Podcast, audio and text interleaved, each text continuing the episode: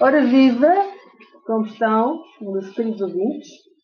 Uh, cá estou eu outra vez, com, desta vez uh, vou usar uma palavra mágica, abre César. Uh, abre César, que é uma palavra passe que eu vou utilizar para entrar em Lisboa. Lisboa, nossa cidade. Cidade capital de Portugal, desde longa data. Pois o abre César era uma palavra uh, usada mágica, portanto, na, nas Mil e Uma Noites. Quem não se lembra, quando era pequenino, das histórias dos Mil e Uma Noites, uh, principalmente esta palavra mágica era utilizada num dos contos, que era o Alibaba e os 40 Ladrões. Lembro-me disto porque, de facto, entrar em Lisboa dá direito a pensar na sua história, andar, andar para trás no tempo e ver uh, curiosidades que eu gosto sempre de evocar aquilo que aprendi. Eu já nem me lembro onde é que aprendi, mas sei que são pequenos tópicos que servem para nós refletirmos sobre o sítio onde vivemos e a sua história. Ora, a estrutura uh, social sempre foi, sempre mudou durante todo, toda a vida. Todos os tempos. É, é claro. Tudo muda. Uh, em 1527 até 1531, Portugal foi, imaginem, a primeira potência marítima do mundo desta não de liderança. Com apenas um milhão e meio de habitantes. Portugal, imaginem. Uh, a Península Ibérica era toda desigual. Uma cidade, vamos lá, uma cidade é um centro de, das atividades principais, da atividade comercial, da atividade industrial, administrativa, política, uh, de onde vem a subsistência. Nós temos que sobreviver desta atividade. São estas as funções das cidades, as funções urbanas. Há cidades em que se vive da agricultura, mas a urbanização vem da a grande aglomeração. E disse alguém que nós somos um país macrocéfalo, isto é, com uma grande concentração de pessoas num só sítio, que é Lisboa. E não há outras grandes cidades além de Lisboa. Uh, essa de Queiroz, o nosso grande, famoso, de top uh, romancista urbano, falou do tédio das cidades, no século XIX. Porque havia as cidades burguesas, com seus diversos aspectos, uh, mas pouco evoluiu. Os Estados Unidos, por exemplo, isto para dar um salto, foram pioneiros no, no povo, na, na, quantidade de pessoas, da criação de cidades uh, enormes. E, não, e sempre, ao longo dos tempos. Mas Lisboa foi a primeira cidade do mundo, como já referi, assim como, por exemplo, Paris, Constantinopla, uh, para não falar de Roma, Florença, as cidades tradicionais da, do, do mundo da, romano. Uh, Évora também poderia ter sido capital. Eu, como sempre, faço meus zigzags, porque vou-me lembrando coisas que gosto de transmitir. E espero que os meus amigos também captem esta minha maneira de, de explicar. Mas Évora não conseguiu. Uh, Lisboa foi a cabeça do Império.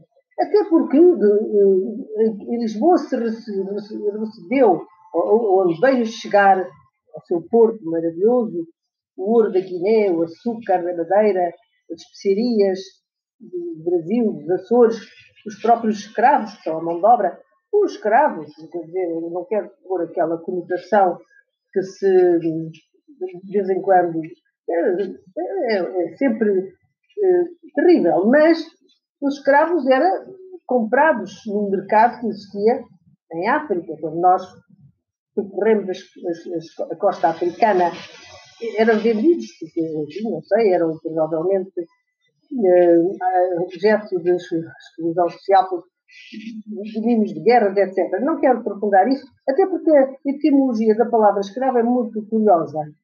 Tem afinidades com a palavra servo e é e até eslavo. Imaginem que tem a mesma origem etimológica.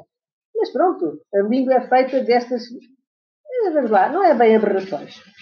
Ah, também, olha, chegou até nós o chá, a porcelana da China, porque nós andámos por o mundo inteiro.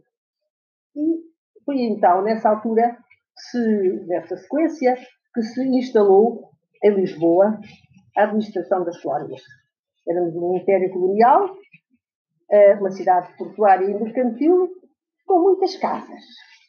10, há um registro de que havia nessas alturas 10 mil, 10 mil, mil casas, com muitos florizos, com artesanato, muita indústria, a construção naval, havia as hortas em Sintra e em Cascais, porque era tudo hortas. Eh, por exemplo, eh, já na Lisboa de hoje, a zona de Santos, a gente conhece o bairro, era um local de quintas de fidalgos, com pastores também, com colinas arborizadas, as sete colinas de Lisboa, as suas quintas, e também havia muitos conventos, pratos e mosteiros bons, e hospitais, e, e, também muitos estrangeiros vinham para cá. Uh, o século XIX, em Lisboa, uh, marca-se por. Lisboa já não cresceu mais. Depois começa uma certa imigração, não só para o Brasil, mas também para os Estados Unidos. Uh, Brasil que se tornou independente em 1922 e que absorveu, absorveu aquele fluxo de imigrantes, porque o Brasil tem uma história interessantíssima. Uh, e, como dizia Fernando Pessoa, a nossa pátria é a língua portuguesa, é onde se fala português. Claro, com as diferenças da, do encaixe uh, sociolinguístico das zonas. A, Inglaterra, entretanto, e outros povos, com base a vapor, na Europa, viajaram com outras melhores condições. E uma vida muito mais industrializada. Uh, ora bem, mas agora, voltando a, entre nós,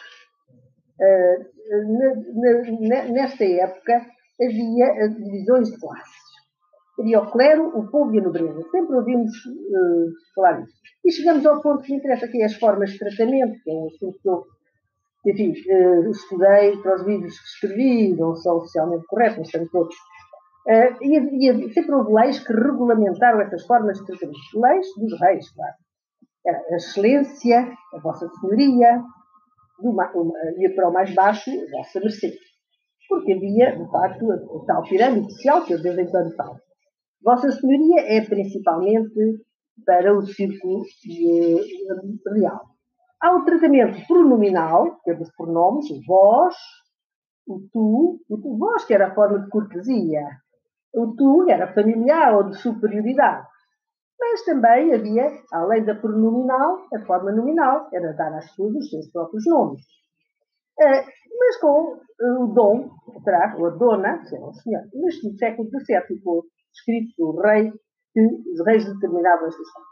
O dom era para bispos, para condes, para fidalgos e titulares, dona Esta hierarquia legal era fixada pela, insisto, pela realidade. Hoje em dia está tudo muito alterado. A realidade social vai mudando.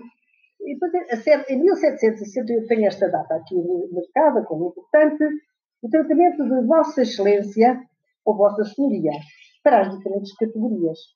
Mas voltando bastante atrás, eh, Dom João I, em 1385, ao erro, fixa os quatro estados do reino: os prelados, os fidalgos, os letrados e o povo que não tem Estado. Portanto, há um sentido hierárquico da sociedade e o poder está ao serviço desta escala de valores das hierarquias. E chega o momento de falar do luxo. Eh, não sei se sabe, não, não sei se já vos uh, referi num dos meus episódios que estava a escrever um livro sobre o luxo, que hoje em dia, uh, do meu ponto de vista, não faz muito sentido. É, é, numa cidade, numa sociedade estratificada, falar do luxo agora, neste momento, não é coisa que eu vá desenvolver. Mas, historicamente, tem alguma curiosidade. E também tem padrões que são copiados e imitados por outras classes, quer dizer, as referências.